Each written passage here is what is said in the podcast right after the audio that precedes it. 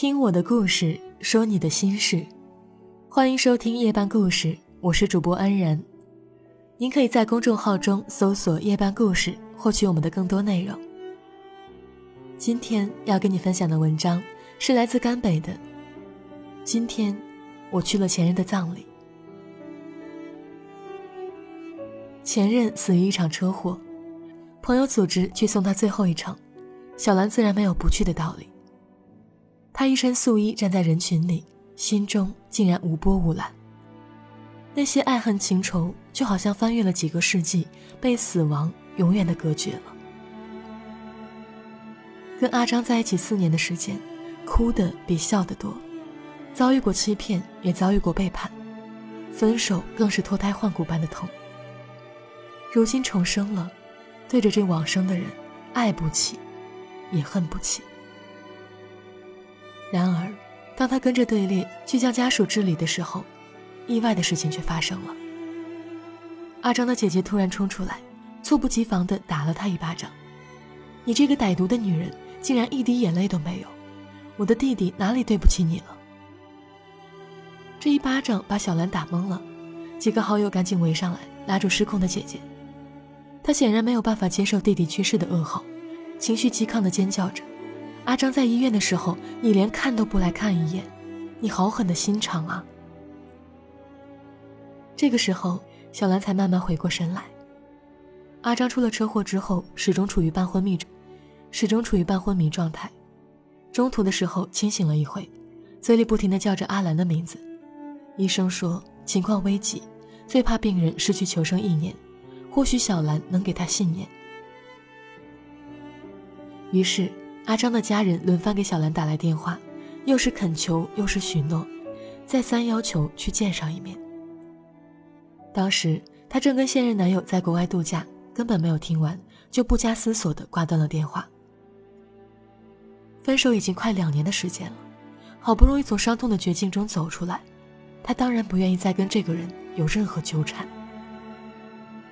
但是，谁又能料到，再见竟是这种场合？现场一片乱哄哄，起先是阿张的姐姐，后来他的父母也叫骂了起来。他们的悲痛好像无法找到出口，就全冲他来了。阿张的母亲甚至诅咒他：“该死的那个人是你呀！”对，逝者为大，他可以理解家属情绪的失控。心里却暗自有些后悔，今天不该来的，真的不该来的。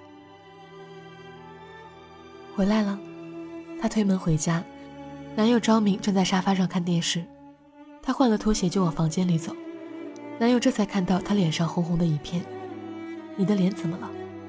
没事儿，谁打你的？脸都肿了。真的没事儿。男友要上前来看，小兰不知怎么回事儿，突然暴躁起来。心烦意乱地推开了他。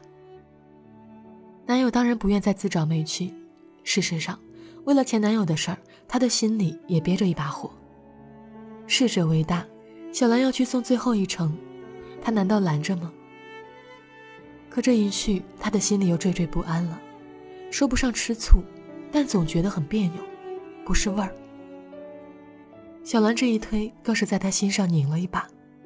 此刻，他也不说话了。索性坐在沙发上，生起了闷气。这一天，谁都不理谁，静悄悄的。第二天一大早，小兰被手机铃声吵醒，闺蜜的声音在电话里面听起来非常着急：“快别睡了，赶紧看看邮件，阿张的家人都疯了。”小兰脑子里面轰的炸开来，她赶紧登录邮箱，才发现有人用阿张的账号给所有人群发了一封邮件。控诉他是怎样冷血无情，又是怎样的见死不救，甚至还附上几张他的照片，用最恶毒的话去诅咒他。小兰合上电脑，气得浑身发抖，上下两排牙齿不停地打颤。她怔怔地坐在桌前，过了好几分钟才放声哭了出来。你怎么了？总不会还在想那个人吧？男友极不耐烦地掀开被子，积攒了一夜的窝囊气。终于释放出来了。小兰没有回答，推着电脑推到他跟前来。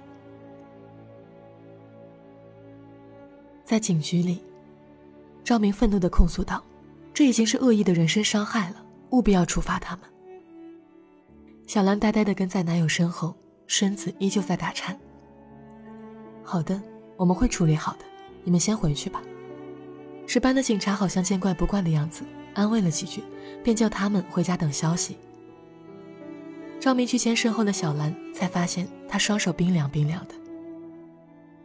没事儿的。这个时候他有些懊恼，昨天不该跟女朋友生闷气的。小兰抬起头问道：“你说，真的是我害死了阿张吗？”两行泪又猝然的垂落。说实话，阿张家人给他打电话的时候，他真的没有想到他的伤势会这么严重。可是他又在扪心自问：即便知道是最后一面，他会去医院看他吗？未必。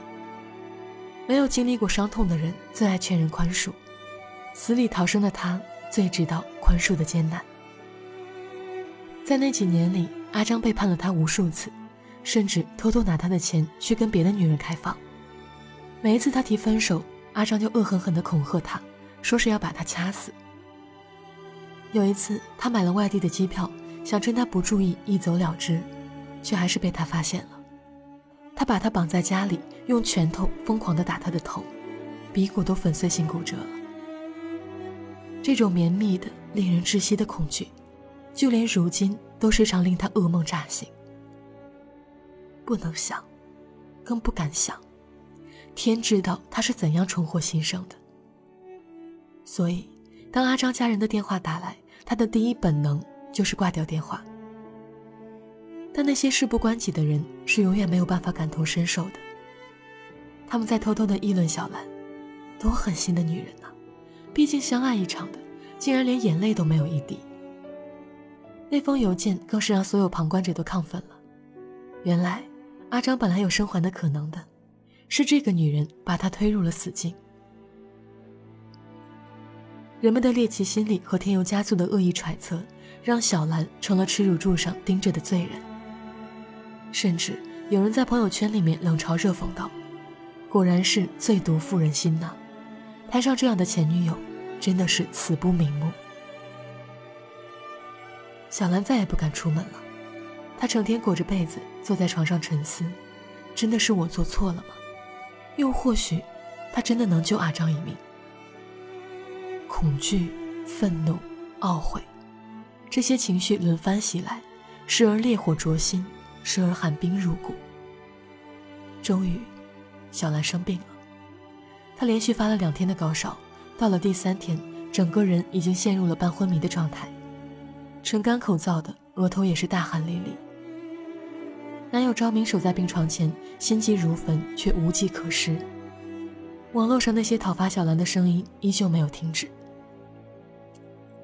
阿张的家人像疯了一样，死死地咬住小兰不放，不断的在网上发帖，大肆的抹黑、重伤小兰，甚至翻出了热恋时期小兰给阿张发过的几张私房照片，力证小兰为人不检点。赵明试图为小兰辩驳。甚至在小兰的聊天记录中找到了从前阿张出轨殴打她的证据，跟所有人澄清事情是另有隐情的。小兰即便有错，也不至于这漫天的声讨。但遗憾的是，没有人关心真相，人们关心的只有曲折的、隐秘的，甚至略带香艳的八卦。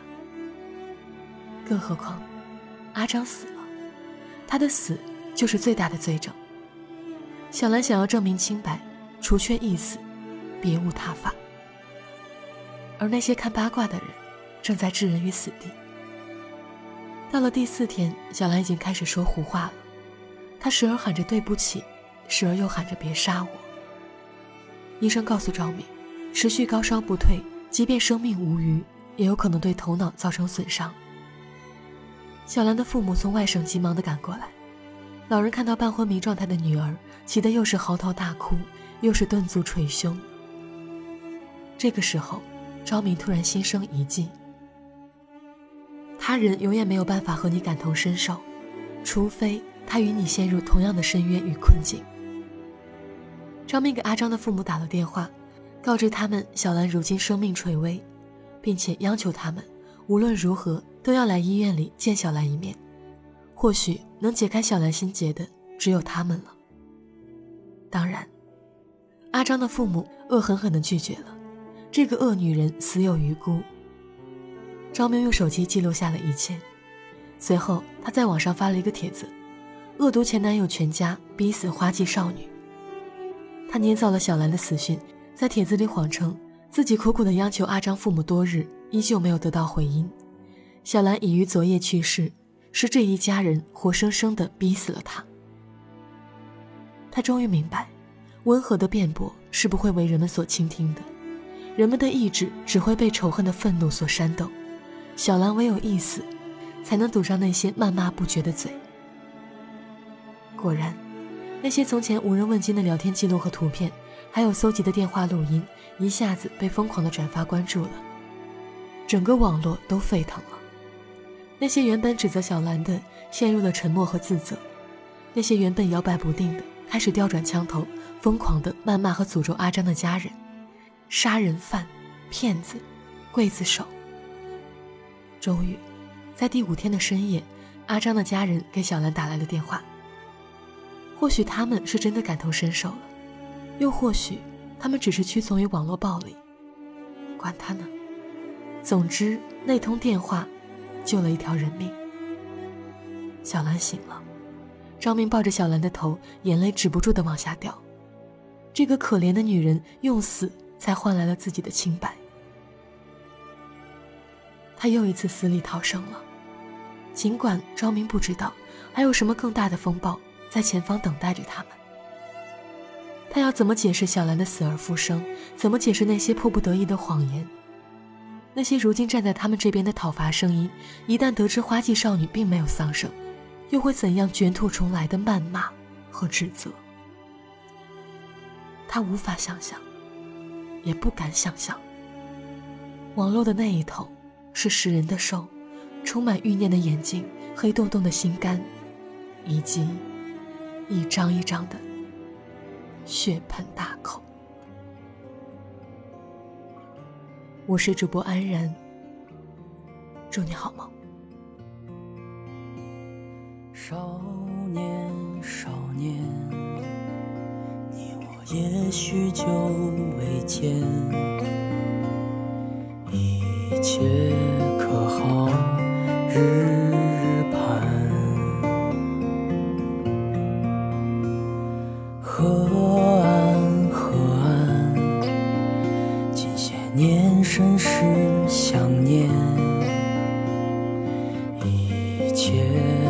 毫，无挂念。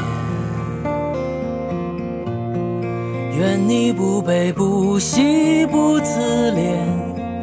浊酒一杯敬你先，愿你始终有初心模样，不曾变。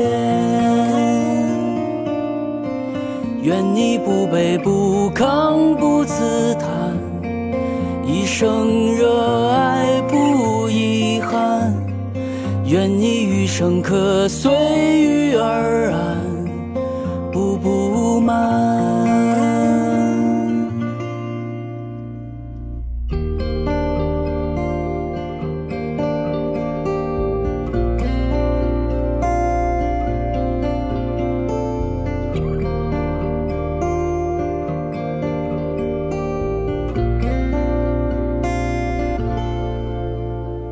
少年，少年，何时何日再相见？时过境迁，莫心酸。河岸，河岸，再见也不及所念。一纸黄念，素纸烟。不悲不喜不自怜，浊酒一杯敬你先。愿你始终有初心模样，不曾变。愿你不卑不亢不自，生热爱不遗憾。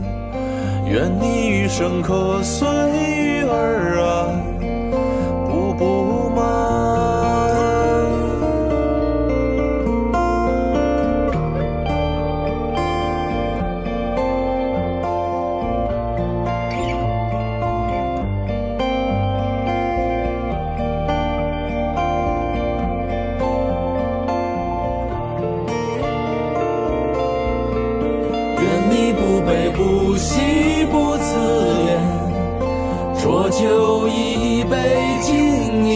愿你始终有初心模样，不曾变。愿你不卑不亢不自叹，一生热爱不遗憾。愿你余生可。